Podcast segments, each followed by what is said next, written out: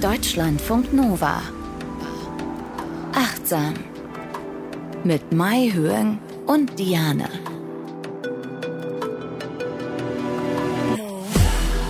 Hallo, schön, dass ihr bei uns seid und schön, dass ihr äh, Lust habt, euch mit Achtsamkeit zu beschäftigen. Wir machen das hier immer regelmäßig. Wir finden uns hier ein mit euch äh, und ihr schreibt uns auch immer so nett und so schön. Vielen, vielen Dank an dieser Stelle nochmal achtsam at deutschlandfunknova.de. Da könnt ihr uns auch immer wieder Vorschläge für Themen schreiben und das habt ihr auch gemacht. Aber erstmal nochmal ganz kurz, wer sind wir? Falls ihr vielleicht uns noch gar nicht kennt, kann ja sein. Willkommen, wenn ihr neu seid hier.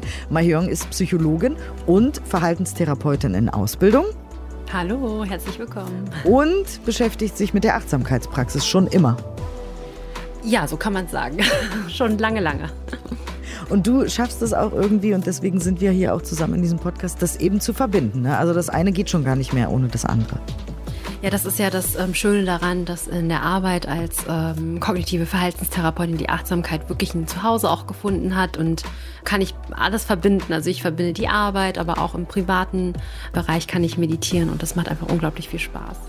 Ich bin Diane und ich übe Meditieren jeden Tag nach wie vor. Seit ja, vier, fünf Jahren oder so beschäftige ich mich damit, äh, lese ganz viele Bücher und bin großer Fan der Achtsamkeit und natürlich von allem, was dazugehört. Also ne, all die Studien, all die psychologischen Studien, die wir hier immer besprechen, das finde ich alles wahnsinnig toll, aber auch genauso Neurologie und so weiter. Also äh, ja, schön, dass ihr auch dabei seid. Und wir haben immer wieder einen Wunsch bekommen von Lucia, von Katharina, von Katjuscha, von Christine, von noch vielen, vielen mehr. Und alle haben immer gesagt, sprecht doch mal über die Trauer, bitte. Und jetzt machen wir das. Äh, am Ende einer jeden Folge gibt es immer eine Übung zu dem jeweiligen Thema. Und ansonsten sprechen wir darüber in dieser Folge, wie wir achtsam mit Trauer umgehen können. Weil auch Trauer, Marion, gehört ja ganz normal zum menschlichen Leben dazu. Ja, es gehört ganz normal zum Leben dazu, wird aber dann oft auch doch an den Rand gedrängt, weil man oder viele nicht gern darüber sprechen wollen. Das macht auch also rein psychologisch einfach was mit uns. Wenn wir über Tod, Sterben und Trauer sprechen, erinnert das uns ja auch wieder an unsere eigene Sterblichkeit. Und da muss man, glaube ich, schon ganz schön stabil sein, dass man da gut drüber ähm, ja sprechen und fühlen kann. Ja. Und da gibt es auch Definitionen natürlich. Äh, und es gibt auch den Unterschied zwischen normaler Trauer und pathologischer Trauer. Mhm. Ja, also wenn wir über Trauern sprechen, meinen wir in der Psychologie eine Reaktion auf den Verlust einer geliebten Person. Das kann äh, durch den Tod sein. Und es gibt dann Symptome auf unterschiedlichen Ebenen. Einmal auf ähm, emotionaler Ebene, gedanklicher Ebene, auf der Verhaltensebene und auch körperlich. Und was ich ganz wichtig finde, diese Unterteilung, dass es diese normale Trauer gibt, es ist eine ganz, ganz gewöhnliche, normale, emotionale Reaktion auf den Verlust eines Menschen, also wenn wir jetzt hier über den Tod sprechen.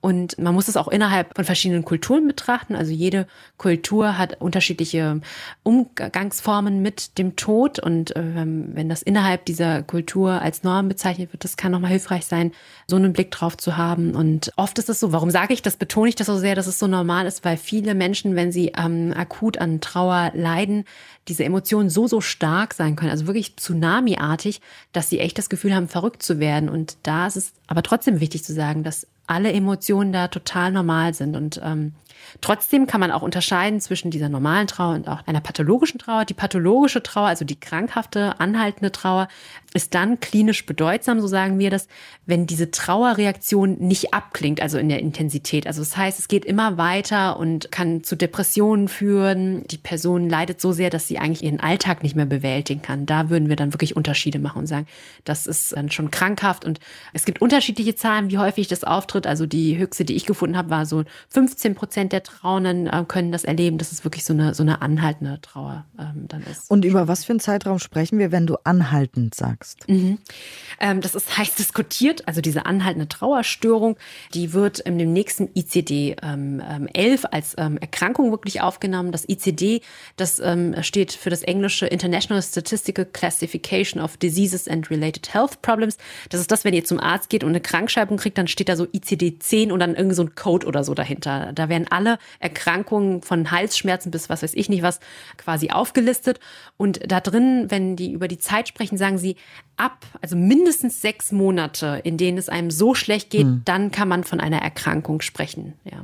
Und du hast es gesagt, es wird ja in verschiedenen Kulturen auch anders getrauert und so. Und mhm. es gibt ja auch in überall auf der Welt Trauerprozesse. Mhm, ja, Trauerprozesse und auch verschiedene Modelle, die quasi diesen Trauerprozess erklären können. Also ein Prozess oder ein Modell, was viele kennen unter dem Begriff der Trauerarbeit, das kommt ursprünglich von ähm, Sigmund Freud, der sagte, dass äh, Menschen so eine krankhafte, pathologische Trauer entwickeln, wenn der Trauernde es nicht schafft, sich damit ähm, zu konfrontieren. Also wenn er die Trauer vermeidet oder wenn da so ein widersprüchlicher oder so eine konfliktive Beziehung zu der verstorbenen Person ist. Und wichtig finde ich es hier nochmal zu sagen, dass der Trauerprozess super individuell ist. Also es gibt Menschen, die weinen, ja, die weinen auch viel, aber es gibt auch andere Menschen, die kommen anders drauf klar, die schreiben vielleicht darüber oder finden eine andere Ausdrucksform und das zu respektieren ist super, super wichtig. Also und auch kulturell. Es gibt manche, also zum Beispiel in der vietnamesischen Kultur, wir feiern das sehr viel. Wir haben bestimmte Tage, wo wir dann feiern, 49 Tage danach und auch 100 Tage danach. Man hat dann so einen Altar und und zelebriert das wirklich, ja. Aber es gibt eine Kultur, da wird der Leichnam der verstorbenen Person auch noch für einige Tage äh, in dem Haus beibehalten oder so. Und in einer anderen Kultur, mhm. wenn man sich das dann anguckt, würde man sagen, naja, wie schräg ist das denn? Aber es gehört einfach zur Kultur dazu. Also, aber das Wichtige ist, dass wir nicht langfristig vermeiden, irgendeine mhm. Art von Trauerarbeit zu leisten. Also sollten wir jetzt in Trauer sein, können wir uns fragen, habe ich eine Art Trauer Arbeit geleistet für mich quasi. Also genau. selbst wenn ich jetzt nicht irgendwie Altare gebaut habe oder was auch immer ja. gemacht habe, aber habe ich mich damit auseinandergesetzt. Und ja. auch da kann man ja eben verschieden vorgehen und sich selber überlegen, wie man diese Trauerarbeit macht. Ne? Also ich könnte mir vorstellen, dass du als Verhaltenstherapeutin damit auch konfrontiert wirst, dass Leute zu dir kommen und sagen, wie geht das? Ja, ganz viel. Also Patienten kommen und sagen so, was muss ich jetzt machen, damit es besser wird? Also das kann sein, dass man Rituale entwickelt, dass man ein Foto vielleicht aufstellt oder wirklich auch der Akt zum Grab zu gehen, Blumen hinzulegen. Das ist ja auch schon eine Form der Trauerarbeit. Aber Trauerarbeit kann auch einfach sehr subtil stattfinden. Und eine Metapher, die ich gerne verwende, ist so ein Hin- und Her-Pendeln. Also einmal das Pendeln zwischen dieser Realität, die sehr, sehr schmerzhaft ist, dass der geliebte Mensch verstorben ist und das andere pendeln in die Richtung, dass es doch Momente gibt, wo es auch okay ist, wo man merkt, okay, ich komme eigentlich auch klar. Ein Moment, ein kurzer Moment, ja, der dann einfach auch länger dauert. Also erst ist es fünf Minuten, zehn Minuten und dann wird es länger, dass man irgendwie so ein bisschen Normalität hat. Also man pendelt hin und her zwischen Normalität oder einer neuen Normalität und dieser extremen Trauer und diese Verlusterfahrung. Und das ist auch schon die Trauerarbeit, weil mhm weil oft habe ich das Gefühl, oder wenn Patientinnen kommen, so, ja, ich will eine To-Do-Liste haben, ich will ein Manual haben, gibt ja auch Kontrolle, wenn man weiß, okay, das und das kann ich machen, ne,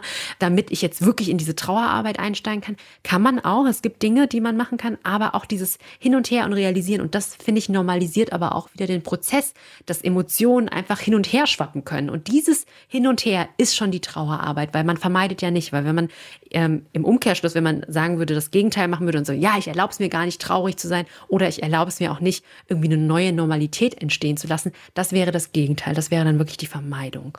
Und Vermeidung ist auch, wenn man sagt, irgendwie, diese Person ist nicht tot oder also, ne, das, mhm. dass man ja. das nicht akzeptiert dass man es nicht akzeptiert. Und viele kennen ja auch diese fünf Phasen der Trauer von äh, Kübler-Ross, schon ältere Untersuchungen. Aber Menschen, die halten sich auch immer noch daran fest. Also ich kenne Patientinnen, das hilft denen auch, wenn wir diese fünf Phasen der Trauer so durchgehen. Und die erste Phase ist ja tatsächlich dieses nicht wahrhaben wollen, total im Schock sein. Und dann kommt äh, in der zweiten Phase diese Wut und Zorn. Und dann drittens dieses Feicheln oder Verhandeln. Äh, das ist bei Menschen zum Beispiel, die eine ähm, Krankheit haben und sterben werden, dass die dann irgendwie noch verhandeln oder so. Viertens eine Depression, eine tiefe Trauer. Trauer und fünftens dann so eine Akzeptanz. Und natürlich laufen diese Phasen nicht hintereinander so ab, sondern das mischt sich dann auch mal. Aber es hilft Menschen zu wissen, ah, es gibt andere Menschen, die sind auch diese Phasen schon durchlaufen. Oh, das ist so hart. Mm, ja. Aber wie du sagst, es ist ein dynamischer Prozess. Also man kann auch mal von Phase, keine Ahnung, 1 zu 3, dann wieder zu 2, dann runter zu 4 mhm. und dann nochmal zu 2. Ne? Also es ist jetzt ja. nicht genau so äh, 1, 2, 3, 4, 5 nee. und dann bin ich fertig und so weiter. Ja. Und wie kann da jetzt also Achtsamkeit helfen? Achtsamkeit kann uns helfen, dass wir einfach wirklich diese ganzen Emotionen akzeptieren. Denn ähm, gerade bei der Trauer erlebe ich immer wieder, dass äh, Menschen mir sagen, boah, die Gegenwart ist so brutal. Normalerweise mache ich gern Achtsamkeitsübungen, aber wie soll ich mich denn bitte in dieser brutalen Gegenwart zurechtfinden? Weil das ist ja das, was wir in der Achtsamkeit üben. Wir kommen immer wieder ähm, ins Hier und Jetzt und beobachten, was in uns passiert und um uns herum und versuchen es nicht zu verurteilen. Und da ist, glaube ich, auch dieser Schlüsselpunkt, dieses Verurteilen, dass wenn Trauer kommt, dass es so aversiv, so schwierig ist, dass wir sagen, boah, nee, bloß weg hier.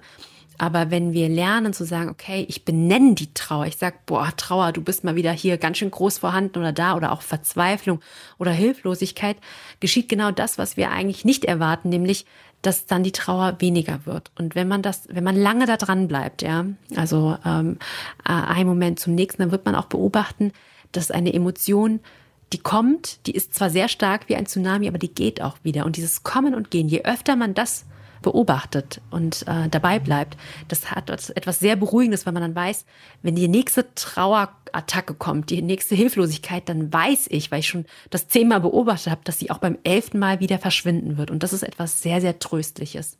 Und worüber wir hier auch immer wieder reden, natürlich in Achtsam, ist ja der Zusammenhang zwischen Gedanken und Gefühlen. Also je nachdem, was wir denken, so fühlen wir und je nachdem, was wir fühlen, so denken wir auch. Also es ist ein Kreislauf der natürlich getriggert wird von Dingen im Außen. In diesem Fall jetzt, wenn wir über den Verlust eines geliebten Menschen sprechen, dann ist natürlich der Trigger von außen der Tod eines geliebten Menschen. Das lässt uns natürlich traurig sein und dann ziehen wir womöglich Gedanken an oder machen Gedanken, haben Gedanken in unserem Kopf, die das Ganze noch schlimmer machen können, unter anderem. Ne?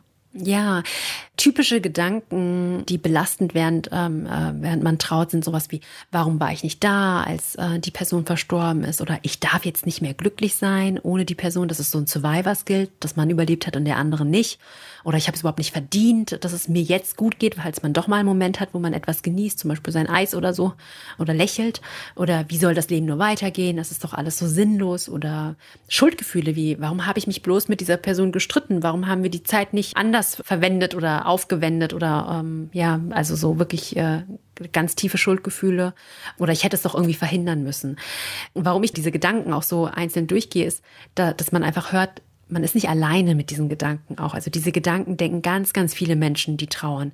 Nur das Ding ist, wie du schon eben sagtest, die bringen einen ja nicht weiter. Vor allen Dingen diese Warum-Fragen. Das ist eine mhm. typische Grübelfrage, weil warum waren wir nicht da oder warum ist der, die Person von uns gegangen? Natürlich ist es ganz normal, sich diese Frage zu stellen. Das finde ich wichtig, nochmal da normalisieren. Aber sie hilft uns halt nicht, weil wer kann das beantworten? Also ja. keiner auf dieser Welt kann das beantworten. Das macht es nur noch schlimmer. Und deswegen hast du aber auch alternative Gedanken quasi mitgebracht, wie wir, weil wir können ja äh, Einfluss nehmen auf unsere Gedanken. Also mhm. auch wenn es schwer ist und wehtut und einem das Herz zerreißt, haben wir trotzdem noch die Möglichkeit, eben auch mit, mit Selbstmitgefühl mit uns zu sprechen in unserem Kopf. Mhm. Also ein Gedanke, der sehr entlastend sein kann, ist, Trauer ist eine ganz natürliche Reaktion auf einen Verlust, dass man sich das immer wieder sagt, das ist jetzt normal, das ist normal. Ich habe ja auch ähm, Trauer, äh, Patientinnen, die ähm, ähm, wirklich im Trauerprozess waren und die haben mir immer wieder gesagt, das war das äh, Entlastendste, was sie so gehört haben und sich immer wieder gesagt haben, das ist jetzt normal, dass ich das fühle. Jeder fühlt das so, ne? Das mhm. hilft sehr. Oder auch ähm, Trauern ist ein Ausdruck von Liebe und auch Verbundenheit. Hätte ich diese Person nicht so sehr geliebt, ja, oder wäre sie mir nicht so wichtig gewesen, dann würde ich jetzt gerade gar nicht so sehr trauern. Also, dass es einfach die andere Seite einer Medaille ist, das kann auch helfen. Und oder, wer will schon ein Leben ja. ohne Liebe? Also von daher ja, das ist stimmt, das auch ja. schon wieder ganz tröstlich. Also natürlich genau. traurig, logischerweise. Wir reden in dieser Folge über Trauer, deswegen ist das alles mhm. wahnsinnig traurig. Nichtsdestotrotz, aber auch um, um diesen Gedanken quasi auch nochmal rumzudrehen und von allen Seiten anzugucken, wie schön das auch ist, dass man mhm. jemanden so geliebt hat, dass man dann trauert. Ja, und dann auch noch der Gedanke, jedes Gefühl, das ich habe, ist in Ordnung und gehört auch zur Trauer dazu. Also das kann auch Wut sein, ja. Also unglaubliche Wut, ja, dass äh, die Person einen jetzt so allein lässt mit all den Aufgaben, weil ähm, manchmal da müssen so viele Dinge auch geklärt werden, ja, wenn es vor allen Dingen auch plötzlich ist. Und ich habe eine spannende ähm, ja, Studie letztens auch gelesen, die haben da untersucht, wie gesund es einfach auch sein kann, dass wir die ganze Bandbreite von Emotionen spüren als Mensch. Und die haben sich, ähm, fand ich sehr spannend, an der Biodiversität des Ökosystems ähm, so ein bisschen ähm, inspirieren lassen.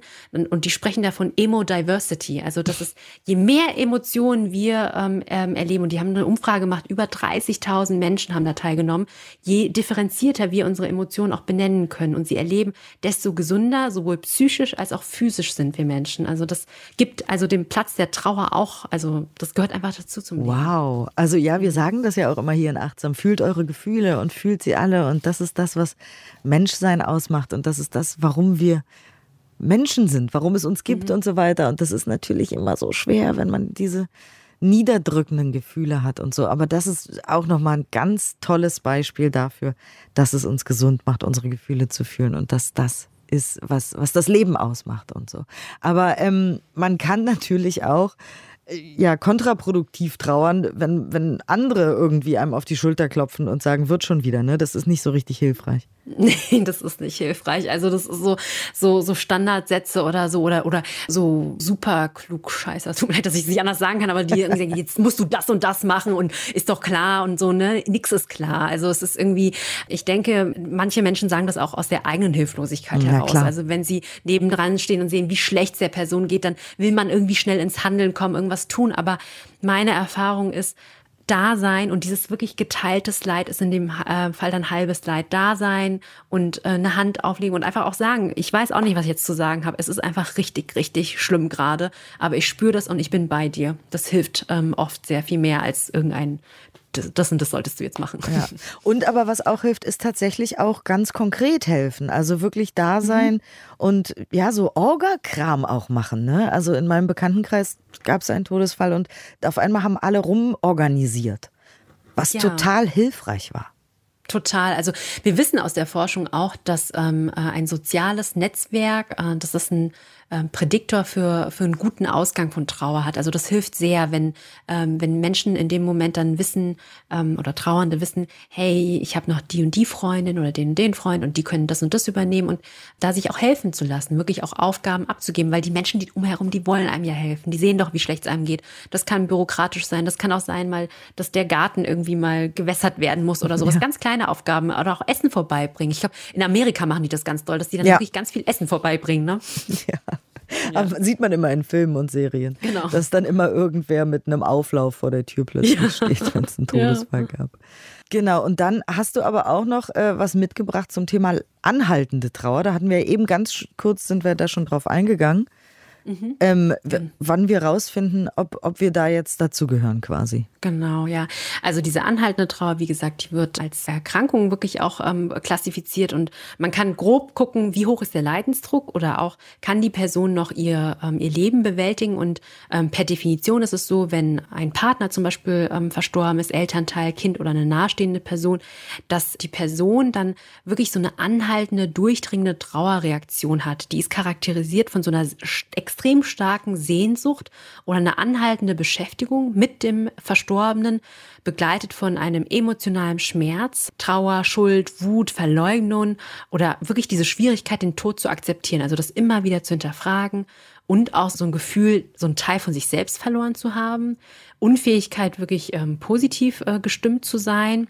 Manche fühlen sich auch emotional total taub oder haben Schwierigkeiten, mit anderen überhaupt noch sozial in Interaktion zu treten oder überhaupt andere Aktivitäten nachzugehen. Und wie gesagt, man spricht von der anhaltenden Trauerstörung erst mindestens, wenn es mehr als sechs Monate sind. Ne? Also das ist so die zeitliche Begrenzung. Und es geht über die sozial, kulturellen und auch religiösen Normen hinaus und beeinträchtigt einem halt wirklich auf persönlicher Ebene, familiärer und sozialer und auch schulischer oder beruflicher Ebene. Und da kommen dann halt wirklich, wir sprechen von intrusiven Gedanken, also Gedanken an den Verstorbenen, die einfach immer wieder auftreten. Also die drängen sich auf, obwohl man gerade etwas macht und das ähm, halt ähm, öfter. Und wie gesagt, es wurde ja sehr stark diskutiert, soll das aufgenommen werden oder nicht, weil man wollte ja auch nicht die Trauer pathologisieren. Und ja. zum Beispiel in der Kirche gibt's halt dieses Trauerjahr, da sprechen die ja von einem ganzen Jahr. Viele sagen aber dann doch, es ist auch eine Chance, weil es gibt wirklich Menschen, die auch zehn Jahre danach noch so eine anhaltende Trauer haben und die werden oft auch falsch behandelt. Die werden dann unter dem Label Depression und dann kriegt man vielleicht Medikamente oder so, aber das ist nicht das, wie sie behandelt werden sollen. Und dadurch, dass jetzt diese neue Störung quasi aufgenommen wird, achtet man zum Beispiel auch in der Ausbildung von Therapeutinnen mehr darauf, dass es einfach andere spezielle Behandlungsformen dafür gibt. Und es gibt sogar eine Studie, du hast eine Studie mitgebracht, Achtsamkeit bei anhaltender Trauer. Genau, ja, von Thielemann et al. 2014 in der Clinical Social Work Journal wurde die publiziert. Also eine kleine Studie mit 42 TeilnehmerInnen. Das waren Angehörige, die Trauererfahrung hatten und sich eine psychosoziale Beratungsstelle sich da vorgestellt haben. Und die haben dann ein Achtsamkeitstraining durchgeführt. Man wollte einfach gucken, wie steht das so im Zusammenhang, kann Achtsamkeit da helfen? Und ähm, gemessen wurde Depressivität oder auch Symptome eines Traumas, weil diese anhaltende Trauer, die hat auch sehr viele Parallelen zu, einem, ähm, zu einer posttraumatischen Belastungsstörung. Und während des Trainings haben dann die ähm, Probandinnen die haben eine Psychoedukation, so nennen wir das, also ganz viel Informationen über Trauer bekommen. Was ist eine Trauerreaktion? Was ist normal? Was ist, was geht darüber hinaus? Dann haben sie auch gelernt, wie sie Achtsamkeit auf den Körper ähm, üben können, also über Atemübungen oder auch Bodyscan. Und dann sollten Sie auch Gedanken und Gefühle wirklich ähm, ganz bewusst wahrnehmen, benennen und auch aufschreiben, Journaling. Sie hatten auch so Spaziergänge veranstaltet in der Natur, wo Sie Objekte suchen sollten, die so als Metapher für Ihre Erfahrung stehen könnten. Beispielsweise eine Blüte, die neben so einem Kaktus wächst, also als Symbol für Schmerz und Schönheit, die irgendwie beide koexistieren können.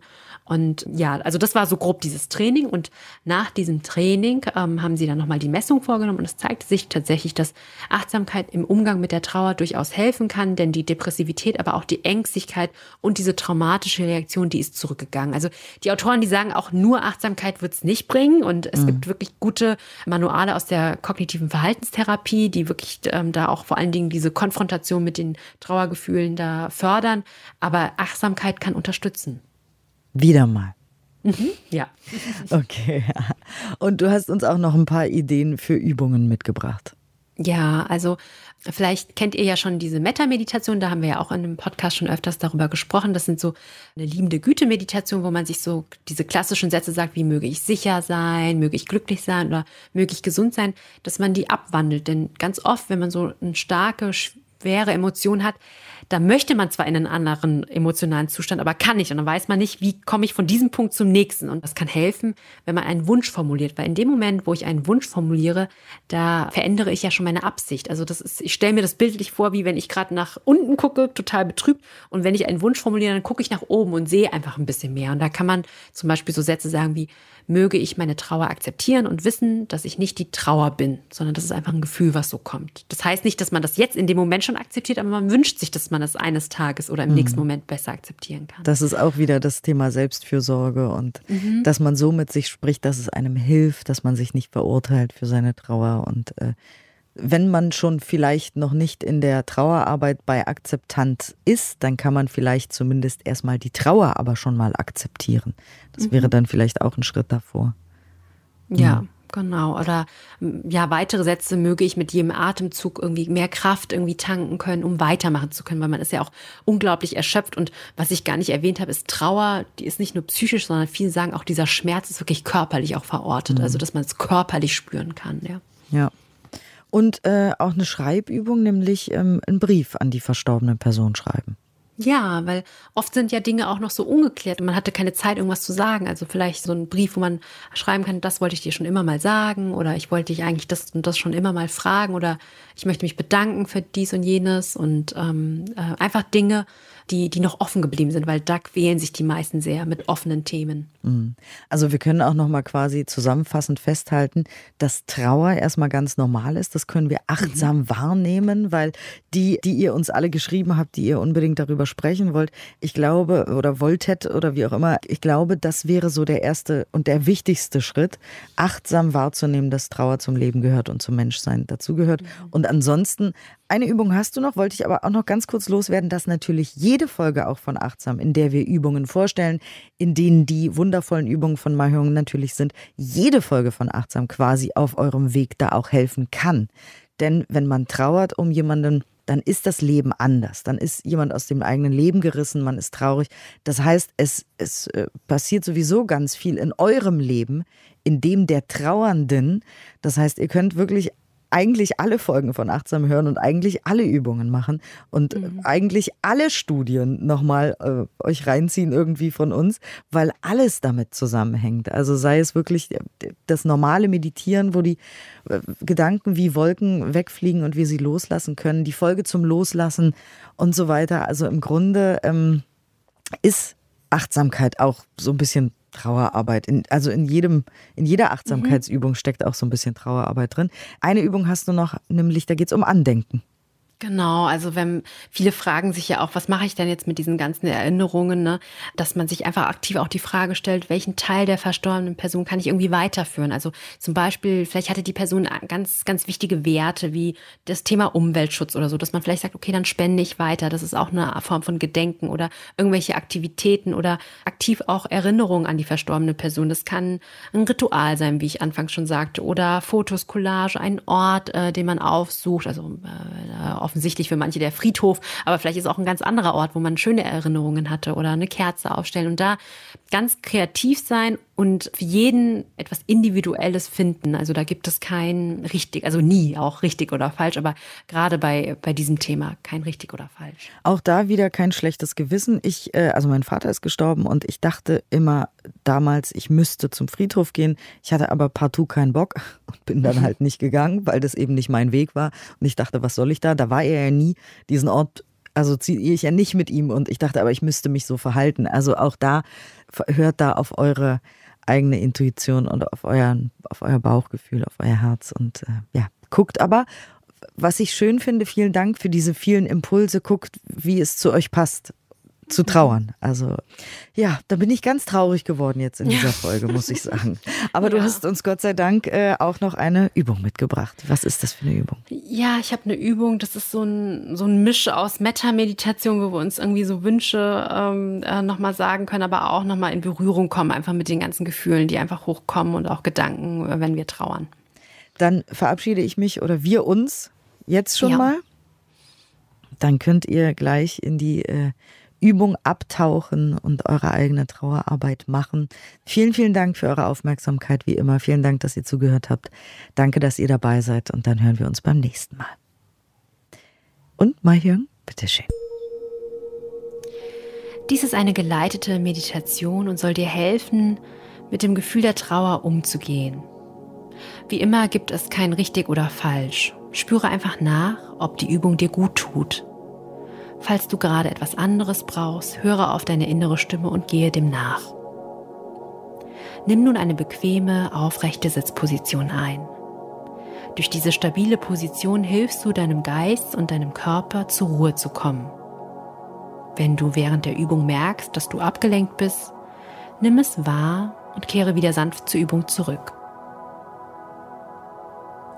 Ich lade dich nun ein, das Gefühl zu benennen, was gerade besonders laut und stark in dir ist.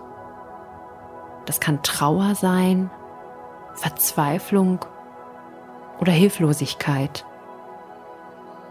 Auch wenn es noch so schwer ist, kann es oft sehr hilfreich sein, die Dinge bei ihrem Namen zu benennen. Sag es ruhig laut. Hallo Trauer, da bist du wieder. Vielleicht kann es auch hilfreich sein, sich die Emotion bildlich vorzustellen. Zum Beispiel wie eine graue Wolke oder ein Kaktus, der spitze Stacheln hat und weh tut. Vielleicht sind die Emotionen auch sehr durcheinander und du fühlst dich verwirrt. Auch das kannst du benennen. Du kannst etwas sagen wie, das ist ein sehr schwieriger Moment, ich leide gerade sehr. Diese Aussage hat nichts mit Selbstmitleid zu tun. Du gibst einfach nur deinen Emotionen Raum. Manchmal ist dieser Gedanke sehr schwierig. Vielleicht kannst du einen Wunsch ausdrücken wie, möge ich meine Trauer und meinen Schmerz akzeptieren. Wiederhole diesen Wunsch, auch wenn er sich für dich jetzt noch nicht real anhören mag. Es geht dabei auch nicht um den genauen Wortlaut, sondern um die Bedeutung dahinter. Möge ich meine Trauer und meinen Schmerz akzeptieren.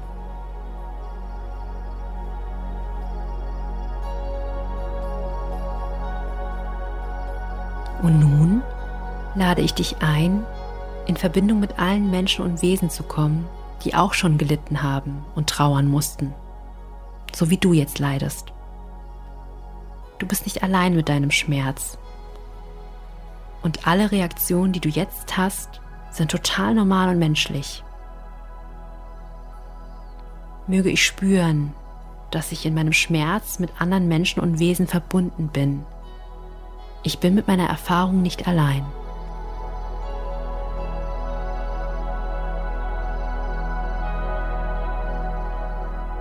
Möge ich spüren, dass ich mit meinem Schmerz mit anderen Menschen und Wesen verbunden bin.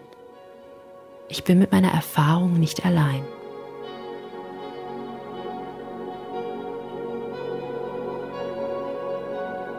Wenn du magst, kannst du der Person, die dir gerade so sehr fehlt, auch einen guten Wunsch schicken. Möge es dir gut gehen, wo auch immer du bist.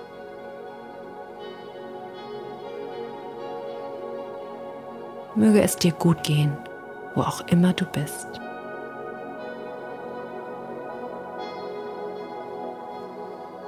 Es ist ein schwieriger Moment und manchmal scheinen die Gefühle einen zu überwältigen. Vielleicht kannst du einen liebevollen Wunsch an dich selbst richten, um auch in diesem schwierigen Moment Kraft zu finden. Möge ich mit jedem Atemzug Kraft finden, um mit diesem schwierigen Moment umgehen zu können.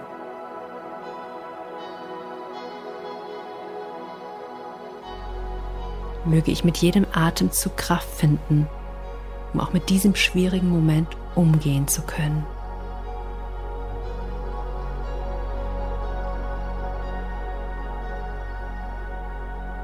Wir kommen nun langsam zum Ende der Übung. Nimm noch einmal drei tiefe Atemzüge. Spüre deinen Körper. Und ich wünsche dir viel Kraft beim weiteren Üben. Deutschlandfunk Nova. Achtsam. Jeden Donnerstag neu auf deutschlandfunknova.de und überall, wo es Podcasts gibt. Deine Podcasts.